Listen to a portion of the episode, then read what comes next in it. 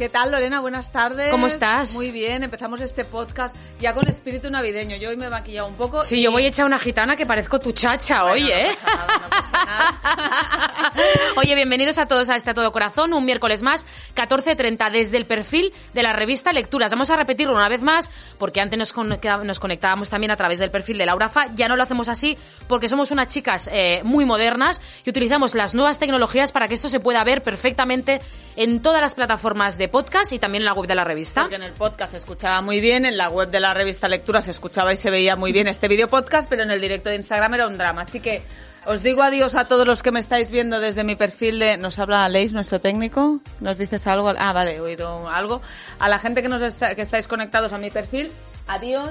Id, id al perfil de lecturas. Exacto. 101 personas, Dios mío, id para lecturas, venga. Estamos en directo a través del Instagram de la revista Lecturas. Como cada miércoles, tenemos que empezar a repasar la actualidad de los famosos y esta semana, Fa, no sé si a ti te ha sorprendido ver de nuevo a la reina Leticia en la portada de, la revista Lecturas. Yo creo que hacía tiempo que no veíamos a un personaje de la familia real en portada. Una portada que eh, se le dedica a la reina Leticia por este viaje a Suecia, el primero de la reina Leticia como reina, también el, el primero en el que la vemos eh, lucir eh, estos looks eh, no- reales, podemos decirlo. Yo desde que le vi con esa diadema extraña en la cabeza de color granate que parecía que llevaba un animal muerto colocado encima de la cabeza, la verdad es que me sorprendió bastante.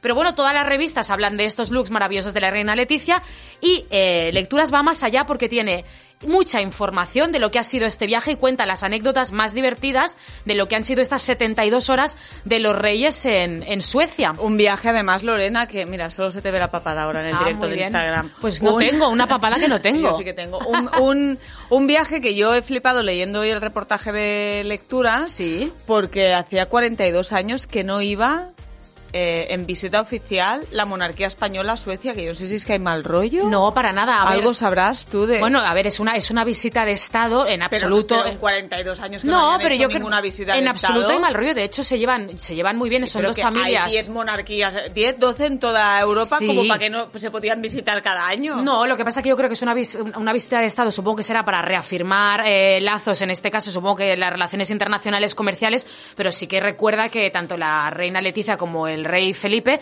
yo te estoy viendo perfectamente, Ah, vale. eh, como el rey Felipe, sí asistieron a la boda del- de, de la princesa Victoria de Suecia y Daniel Wesley hace unos 10 años más o menos, cuando la reina Leticia no era reina, era princesa, al igual que, que el rey Felipe, que todavía era príncipe y existe- todavía estaban los eméritos reinando. Es una cosa absolutamente normal. Yo creo que los viajes de Estado ya es una cosa un poquito como antigua, ¿no? Y lo único que nos sirve es para analizar los looks de la reina Leticia, que escucha lo que me encanta. Un traje que escogió de H&M, Sí. supongo que para homenajear a las marcas suecas, de 350 euros, que para ser la reina Leticia encuentro que es un precio bastante humilde y modesto, Sí, ¿no? Para ser H&M a mí me parece hasta caro, por para eso, ser H&M ¿no? es caro, pero para ser la reina Leticia me parece una cosa muy, muy bien de precio. Yo he repasado todas las fotografías, eh, mm, los que os compráis la revista, que os la tenéis que comprar, mm, miraréis todos los looks y ha sido la, la auténtica protagonista con este vestido, además donde Leticia, con el frío que debe de meter en Suecia, porque aquí ya estamos, que nos petrificamos y va en Imagínate manga en corta. También Bueno, es verdad que cuando más tú que estás- manga corta, que es que Bueno, no lleva mira, ni nada, mangas. enseñando los hombros. Yo si tuviese estos brazos también los enseñaría, ¿eh? Porque tiene unos brazos trabajados, A mí me gusta. Hay, fibrados, hay gente que no le gustan, ¿eh? A mí me encantan. A mí me encantan. Pero porque tú y yo somos más de que nos cuelguen las cosas. A mí me entonces, cuelga todo en como general. no, como no tenemos esos músculos, ¿no? Y esas, esa- esos brazos fibrados, pues cuando vemos esos brazos, oye, que somos fans de la reina Leticia, al menos de sus brazos. De lo demás no sé si somos muy fans. No tanto, la verdad. Pero bueno, somos, yo soy más fan de Leticia que de ninguno de los miembros de la casa. Ah, sí, real. ¿qué es lo que te gusta de Leticia? Ahora me acabas de dejar alucinada, Sí, que Fa. lleva como la contraria, ¿no? A mí lo único que me gusta de Leticia es que es asturiana y periodista, pero, pero... no te gusta la más Felipe, tía. A mí me gusta una, una reina que bebe tequila, que es bueno, divorciada. pero que bebe tequila en la intimidad, que Bueno. acuérdate que ella dice que es abstemia. O Ay, sea, es verdad. que, claro, es una reina que dice que es abstemia, que cuando tiene que hacer un brindis en una Es cena verdad. oficial, ni siquiera se moja los labios para que nadie la vea beber alcohol. Y sabemos que luego en su vida privada, porque lo sabemos, porque nos lo han comentado compañeros y personas que han estado cerca de ella, pues que de vez en cuando se toma una copita, cosa que me parece muy normal y muy saludable además. No es el único tema que lleva la revista Lecturas en portada, que lleva dos temas interesantes más este- en portada. De ¿eh? este tienes unas ganas de hablar que vamos, que no. no Bueno, es que más, la, ¿no? la- la gente está, está a otros rollos. La gente que nos sigue en Instagram y yo, Sí. eh, como sigo lo que dice la actualidad, Sí. digo, oye, y tenemos muchas noticias para darle vueltas, he pensado que ya que hablamos de Casa Real, yo mm, pasaría por la Casa Real Británica, que también supuesto. tiene mucha actualidad, porque hay una... mucha tela que cortar Porque hay una noticia que a mí me ha llamado mucho la atención y es que te acuerdas la movida que hubo con la entrevista que le hizo Oprah Winfrey a, a, A Meghan donde ella explicó del racismo que había en la Casa Real Británica, Sí. donde alguien se había preguntado eh, de qué color sería el niño que naciera, ¿no? Y hoy, bueno, esta semana se ha sabido, a través de un libro no oficial, que quien habría hecho esa pregunta es el príncipe Carlos. Ah, Ya- sí, o sea que el príncipe Carlos estaba preocupado por tener un nieto negro. Sí. No le Pues si acababa a era lo mejor. oscuro, claro, si no, no- era- no- no le acaba de dejar tranquila. Estaba como, como- él, él también me parece raro con la presión que ha pasado él para estar con Camila, con todo el rollo, Madre mía. con todas las historias que no deja a su hijo que vaya con blancos, negros, amarillos o fosforitos. Sí, es ¿qué que más le da, no? ¿Qué más le dará? Y O además sea, esta semana también han sido noticia porque eh, la BBC está haciendo una especie de documental por capítulos que está basada en la relación de, de la Casa Real Británica con la prensa. Y se habla también de Meghan Markle y del, y del príncipe Harry. Se habla de esa relación que tienen con la prensa que cada vez es más tensa y más dura. Y se ha hablado también de estas eh, denuncias que ha habido por parte de algunos trabajadores de la Casa Real, trabajadores que trabajaban de manera muy estrecha con Meghan Markle, que le han acusado directamente de bullying y maltrato psicológico. Explica este documental, Laura, que eh, hay personas muy afectadas, realmente traumatizadas, que están pasando ahora mismo por un tratamiento psicológico por culpa de este supuesto maltrato eh, físico, perdona, psicológico, Psicológico, que ejercería sí. Meghan Markle sobre ellos. la- la- los abogados de Meghan Markle ya han desmentido estas acusaciones y veremos cómo, cómo acaba todo. Pero que vaya, que la presión encima de Meghan es, es más fuerte que... Es que en realidad sí que me recuerda a Lady Di, porque es que no hay ninguna mujer de ninguna casa real que esté sufriendo la presión que sufre No, ella. Imagínate que a la reina Leticia la hubiera acusado su secretaria personal de haber ejercido maltrato, eh, ma- Liamos. psicológico sobre ella. Es que Peñafiel le da algo, ¿te Madre imaginas? mía. Peñafiel. Y, y a Pilar Eire, ¿qué contaría Pilar Eire? Pilar, si nos estás viendo, imagínate que, que pasara Bueno, es que eso Pilar en la Casa Real Española. ella. Pilar sería ella la que daría la noticia de esta, de esta historia. Yo pensaba Pero que la noticia que querías comentar esta semana y que tendrías más ganas de sacarle brillo es a la entrevista de tu compañera María Patiño, compañera del programa Sálvame, que esta semana es protagonista. Yo creo que indiscutible Sí. de la revista Lecturas, aunque la portada se la dediquen a la reina Leticia, pero es una entrevista eh, de María Patiño exclusiva en la que vuelve a hablar de estos problemas de bulimia que lleva sufriendo desde hace años, de los que dice que está recuperada, de los que dice además que nunca ha sufrido una recaída, pero habla abiertamente de bueno de, de lo que supone tener una adicción como, como esa, porque ella habla de que se trata de una adicción. Sí, es una entrevista que le hace Omar Suárez, el reportero también de, de Sálvame. Oye, fotografías de Tamara Quiñones, que Sí. desde aquí le mandamos un beso. También había sido cámara de, de. Sálvame, ¿no? Y ¿Dónde ahora. se ha ido? ¿A Telemadrid Creo que está en ahora? Telemadrid ahora trabajando, Sí. pero es la, la fotógrafa de las entrevistas de Omar Suárez. Tenía que venir al cumple de, de Belén y no vino porque estaba había la cena de los 40 principales o algo así. tenía que trabajar.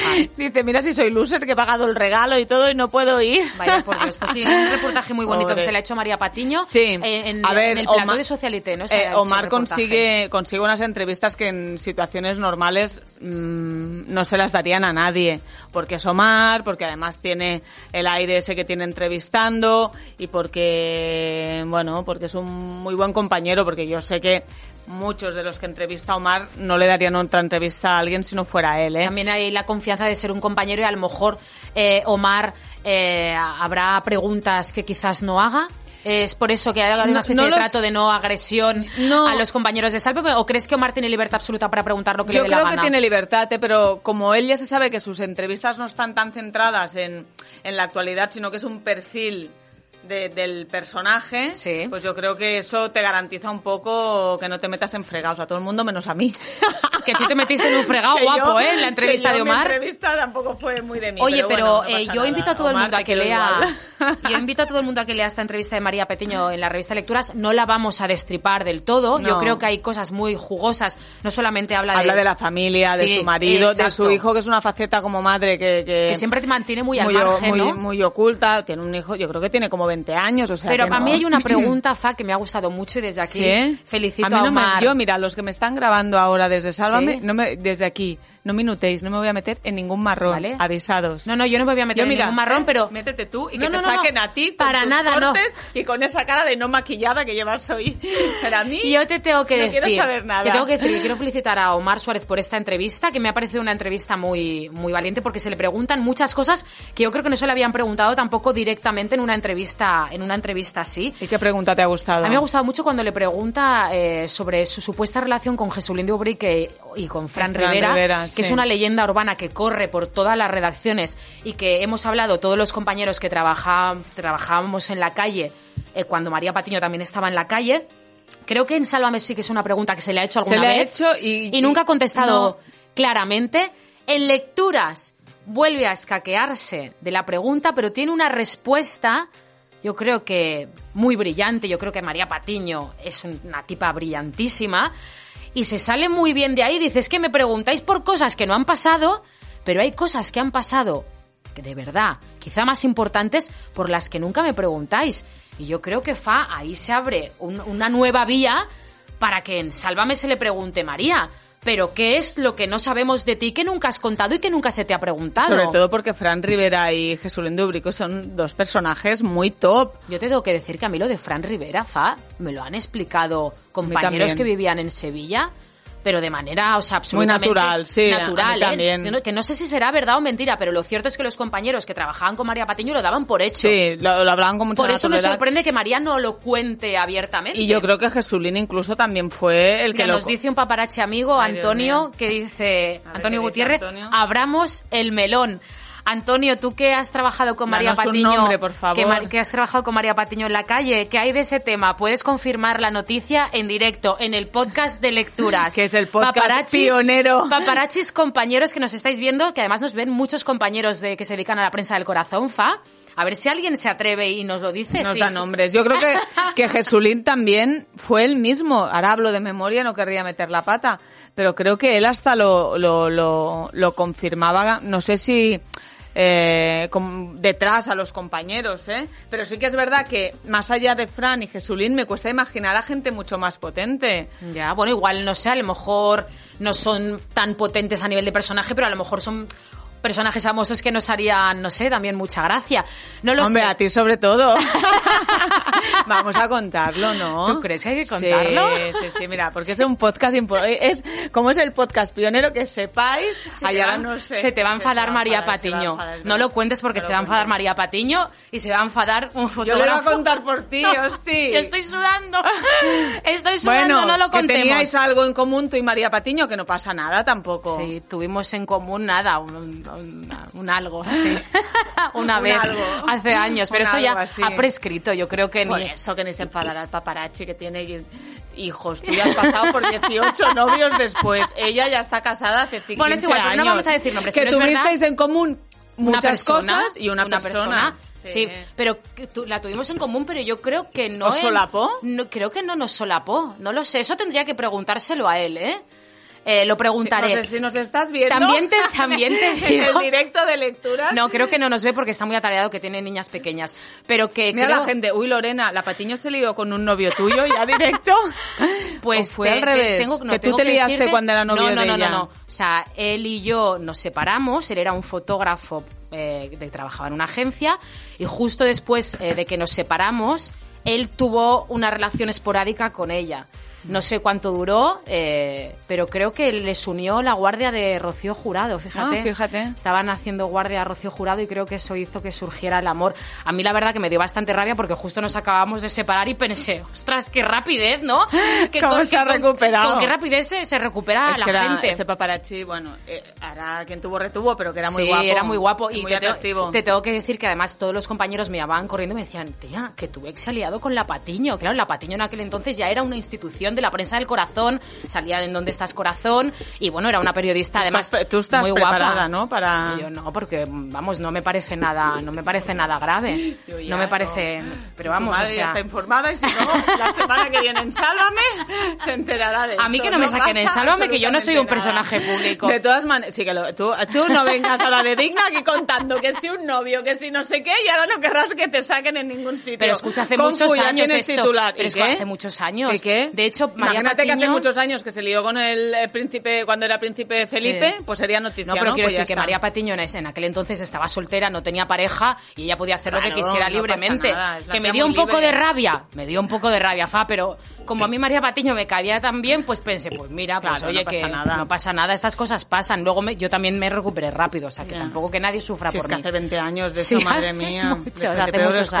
años. peores cosas hemos Sí. pasado en la y vida. escucha, y, y, eh, veo que la gente está muy interesada en preguntar, Fa, te lo tengo Ya, que tío, preguntar. de verdad, dejarme vivir Escucha. con el, con el Es mercadillo que de todo el mundo está preguntando Madre por qué mía. Laura Fano participó en el mercadillo de Lidia Lozano, ¿Sabe? también compañera de Sálvame. Es que acabamos hablando de Sálvame toda la Madre semana. mía, sí. A ver, yo quiero contar una cosa que a lo mejor en algún momento se dio a entender que a mí la palma me da igual y que quiero que el volcán explote y hunda, Y y tú no hunda la isla. eso, ¿no? Mire, es que a ver, ¿en qué momento? Que yo me pensé, y lo expliqué ayer 18 veces, lo que pasa que luego dicen que me explico mal, que me paso el día justificándome. y Yo, cuando me lo dijo, pensé que era una cosa como de cuatro amigas que iban a buscar ropa de las campos, de verdad, me pareció. Además me lo dijo, ¿tú crees la gente que van a poder comprar ropa Oye, de que la menudas colas de en la, calle Campos? para ir a ese Yo no co- mercadillo. juro 11.000 euros que han recaudado para La que Palma. yo felicito desde aquí a Lidia, ¿eh? pero te juro que pensaba que era una cosa como más en petit comité. Pensé yo, por ejemplo, que esta chaqueta a mí me encanta, pero que no veo a ninguna amiga de Lidia Lozano llevando mi, mi chaqueta Animal Print. ¿Sabes? Que no, no veía el interés de que nadie quisiera comprar nada mío. Yo Y te pensé- veo muy, eh, muy estilo Lidia Lozano, Lidia Lozano, ¿eh? También es verdad que a veces, pero que pensé, o sea, teniendo ropa de Belén Esteban, de no sé qué, luego vi ahí a Vilés, ¿no? y, y gente también, pues más secundaria, pensé, pues mira. Y a la semana siguiente, cuando volví, le dije, ay, pues mira, si lo- te lo traigo la semana que viene, me dijo, no, si es el domingo. Y claro, yo, yo es que no vuelvo. Y ayer decían, es que toda la semana ha estado cargada de bolsas. Yo no lo he visto ningún día, pero, porque no estoy. ¿Y por qué todo se centra en, en, en- en esta, no sé, en esta discordia? O sea, porque al final todo ha salido bien, eh, Bueno, es el que yo- mercadillo ha recaudado dinero, Claro. incluso Kiko Hernández, que siempre le da caña a Lidia Lozano, ayer la Es felicitaba. que fue muy bien. Yo creo que a Kiko le pasó un poco como a mí, que pensó, esto es algo que monta. No, En plan cutre, En plan ¿no? cutre. Bueno, cutre, en plan. No voy a que decir todo el mundo, cutre ni raro, no, pero, que era algo muy. Pensaba, todo el mundo pensaba, que, sería algo más casero, más Yo de andar por total, casa. y pensé, no nos hablamos mucho. Me lo ha dicho porque le he preguntado. Tampoco. Bueno, es que tu relacionada con Lidia Lozano tampoco Bueno, pasa su mejor entonces a la momento. semana siguiente cuando me dijo, hostia, me sabe mal que no haya una burra tuya, pensé, hostia, pues sí que está cogiendo magnitud el tema y dije, bueno, mira, pues ya está, no pasa nada. Sí que le dije, cuando la cosa era tan casera, le dije, Lidia, esto, si no te va a funcionar, va a servir para que te metan caña. Pues porque mira lo bien que ha ido. Ha ido bien y le ha metido caña. O sea, que no se, no se iba a librar, no se iba a librar de eso, pero que yo, toda mi solidaridad con La Palma, o sea que... Exacto, mm, totalmente, que, una cosa no quita, una cosa no quita la otra, pero es verdad que todos los comentarios que ahora mismo estoy leyendo tienen que ver con este tema y con otro tema, Fa. Ella dice, gracias a Dios, Daniel, que dice... eh, Sí.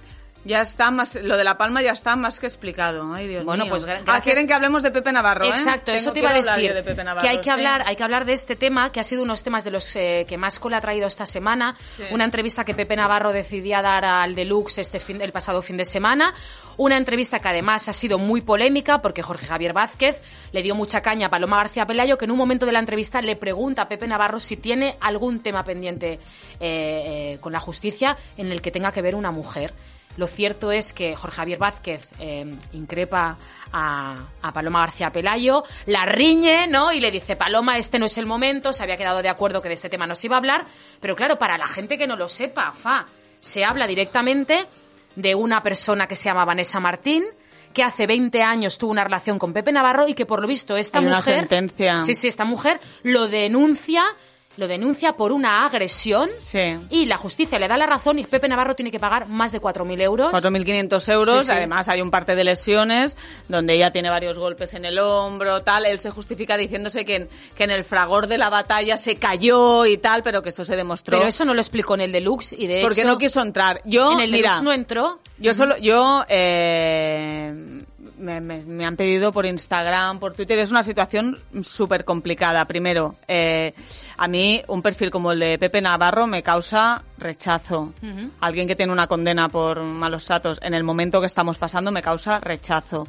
Me parece importante, yo no lo sabía que tenía esa condena y me parece importante para entender todo lo de Ivonne Reyes que se supiera porque dibuja un poco más el perfil de Pepe Navarro y todo lo que está haciendo con, con Ivonne Reyes. Sí. Eh, Por cierto, es- eh, esta chica, Vanessa Martín, ha dado una entrevista al diario La Razón y ella explica en esa entrevista que conoce a Ivonne Reyes desde hace dos años, que tienen muy buena relación, Sí. que estuvieron Que habían hablado en su de casa esto. y que habían hablado de esto, que también Y- me parece curioso. Y también entiendo que a la una de la mañana, eh, en la situación que estamos, que está, que no se cuestiona nunca a los machistas. Ahora las feministas y, y los programas que dicen ser feministas es un cuestionamiento constante. Es que parece que hay que, hay Justificar, que dar a- no entiendo por- argumentos para ser feminista. No sé por qué los otros, que son los que actúan mal, no se tienen que justificar y nosotras tenemos que estar todo el día justificando cualquier cosa, ¿no? Bueno, y que sobre- creo que un sobre tema todo era una entrevista muy interesante, aparte de hablar de los maltratos, lo que tenía que decir Pepe Navarro también era muy interesante los otros temas. Lo que yo creo que no estuvo bien es eh, coartar la libertad de Paloma García Pelayo para preguntar. Bueno, ella lo preguntó y esta semana se han estado poniendo los cortes. Yo creo que Jorge, que es un mm, presentador que, que- que hace como programas más de autor, dijo que eh, a lo mejor en aquel momento que no se podía desarrollar dejaba el programa en una situación Complicada, en la que ha, ¿no? en la que ha estado, que al final no puedes explicar nada, ¿no? Yo creo que Pepe Navarro tenía que haber dado muchas más explicaciones de las que dio. En ese momento, ese sobre todo cuando se le pregunta. Igual que eh, asumió, me equivoqué con Ivonne Reyes, a lo mejor no hubiera estado de más decir, eh, yo con Vanessa Martín me equivoqué también y tuvimos, eh, en vez de decir la justicia miente, bueno, eh, a ver si, a ver si Pepe, pero es muy, muy del tipo de perfil Sí, de Pepe Navarro. lo que, hay que dejar claro es que hay una, una sentencia a favor de esta mujer Sí, y que él tuvo que pagar una cantidad de dinero. Al final, con lo de Antonio David, me he hartado de oír que si no hay sentencia, que si no hay sentencia, pues esta vez hay una sentencia, ¿no? A partir de aquí, eh, nosotras nos podemos sentar en un plató con gente que ha, eh, que ha tenido mm, sentencias de ese tipo, porque solo falta que encima con esta movida yo tenga que dejar de trabajar. Serán ellos los que tendrán que adaptarse a la sociedad en la que estamos. La gente no te siente, bueno, no te sientes, ¿por qué no? Habrá que pedir explicaciones, habrá que intentar dialogar, pero encima nos tendremos que quedar las que estamos en contra de eso en casa. Me parece eh, mm, totalmente injusto. Y luego... También es verdad que muchos de los comentarios eh, de lo que hablan ahora mismo, por ejemplo, es de la actitud de Jorge Javier eh, con Paloma García Pelayo, que es verdad que fue muy duro, pero también hay que recordar que Jorge Javier Vázquez en ese momento es la voz de la dirección del programa y muy probablemente... eh, en ese programa a lo mejor ya se dijo que no se hablaría de ese asunto y por eso Jorge Javier estaba tan exaltado diciéndole a Paloma que no era el momento de preguntar eso. Que no todo el mundo cargue contra Jorge Javier No. porque quizás había una reunión previa en la que se había hablado de que ese tema no se iba a tratar esa noche. ¿eh?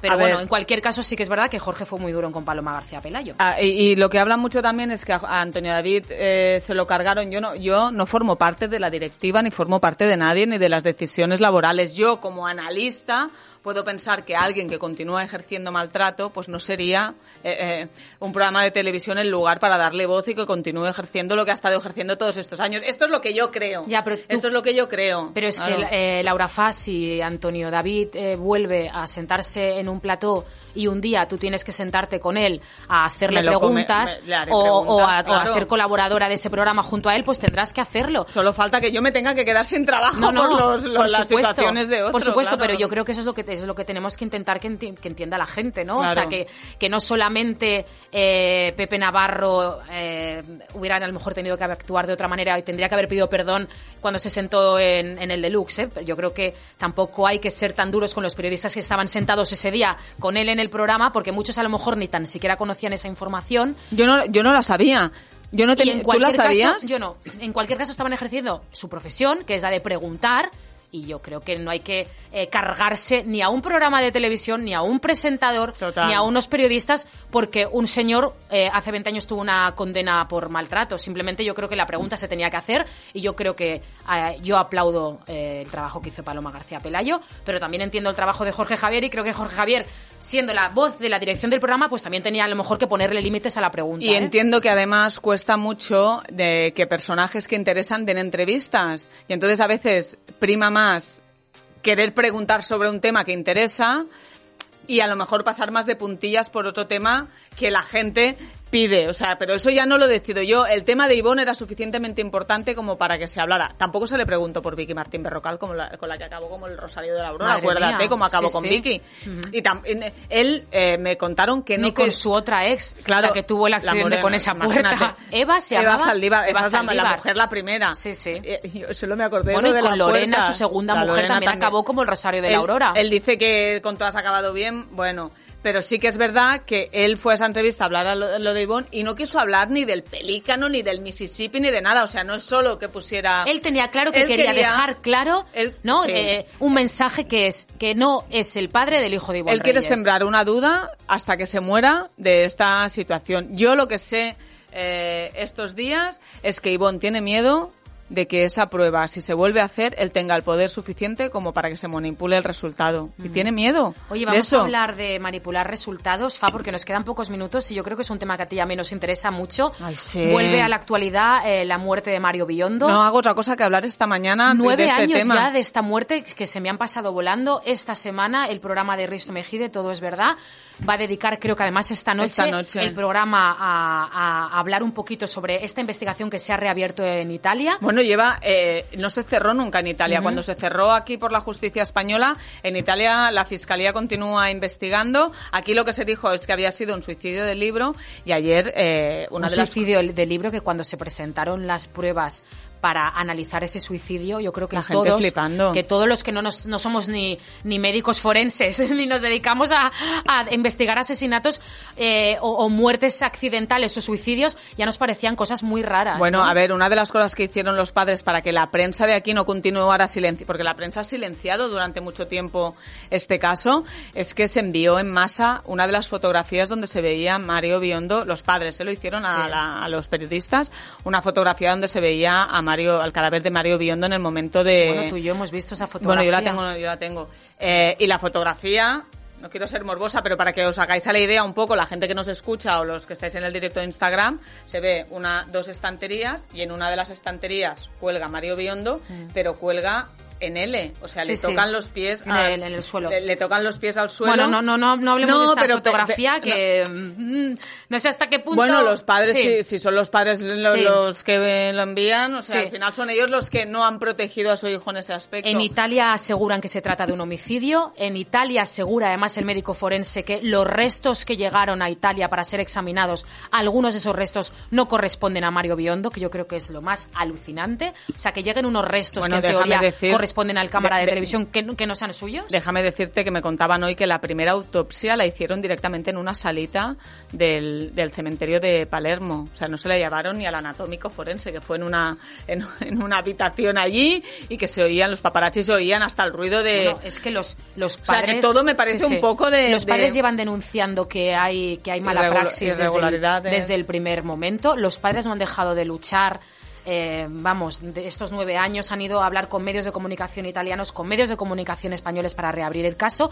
Y lo, más alucinante de todo es que Raquel Sánchez Silva, en el momento en que muere Mario Biondo, rompe su relación con su familia política, que es una cosa que también le echa en cara a los padres de Mario Biondo. No se sabe por qué, de repente se distancia.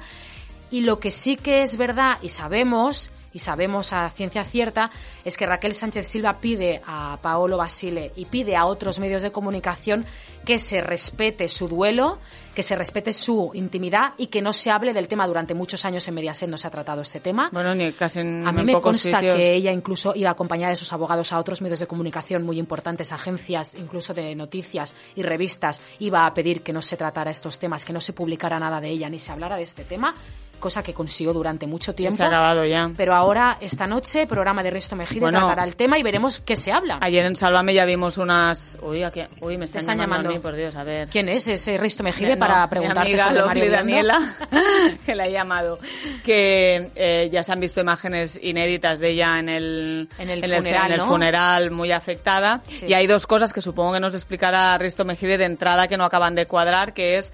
eh, la fecha, la hora en que falleció Raquel Sánchez Silva, porque En que murió Mario Biondo. Ay, perdona, que Sí. murió Mario Biondo, porque a las 2 del mediodía Jordi Cruz ya estaba informado de que su cámara en Masterchef ya había fallecido y dice Raquel que ya se enteró a las 5 de la tarde, o sea, todo.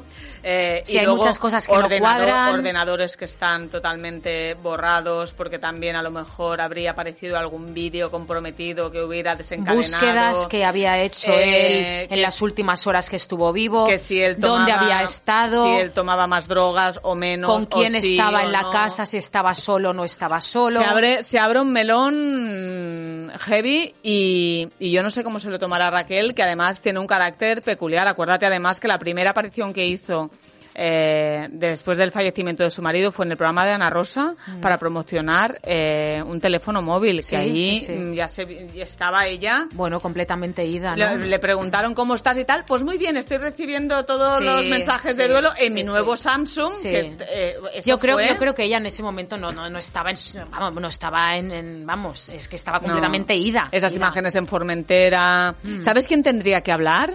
quién Fotógrafo de lecturas. Estuvo cubriendo la boda. sí, sí. No sé si decir en- No, no lo digas, digo, ¿no? no estuvo cubriendo la no. boda, estuvo cubriendo el Sí, funeral. sí. eh, bueno, hay muchos periodistas que, que tienen bueno, lo puedo decir porque Alfredo Garófano escribió una carta Mm. porque conocía a Mario Biondo y se portó muy bien con ellos y lo escribió en lecturas, ¿eh? Yo creo que... Pero que lecturas tiene mucha información mm, y ojalá nos la den todas nosotras para y que la podamos periodistas, contar. muchos periodistas aquí en este país que han seguido el tema desde Andrés Guerra, por ejemplo, eh, desde el diario La Sí, Vanguardia. le pasa... Mira, Andrés que ha Guerra hablado con los y- padres desde el primer momento y Andrés Guerra, recuerdo en el programa Arusitis en el que estuvimos eh, trabajando los tres. Oye, pero aquí pásame a mí, pásame a mí, eh, porque cuando se murió yo les dije, esto no ha sido, esto no es un suicidio ni Pero flipando. es verdad que él investigó el tema desde loca. que él eh, investigó el tema desde el principio y él fue además uno de los periodistas que ha intentado desde el primer Bueno, momento hablaba con estar los padres. los, con los al lado de los padres y explicar un poquito en lo- eh, aquí en España lo que estaba sucediendo en la investigación en Palermo.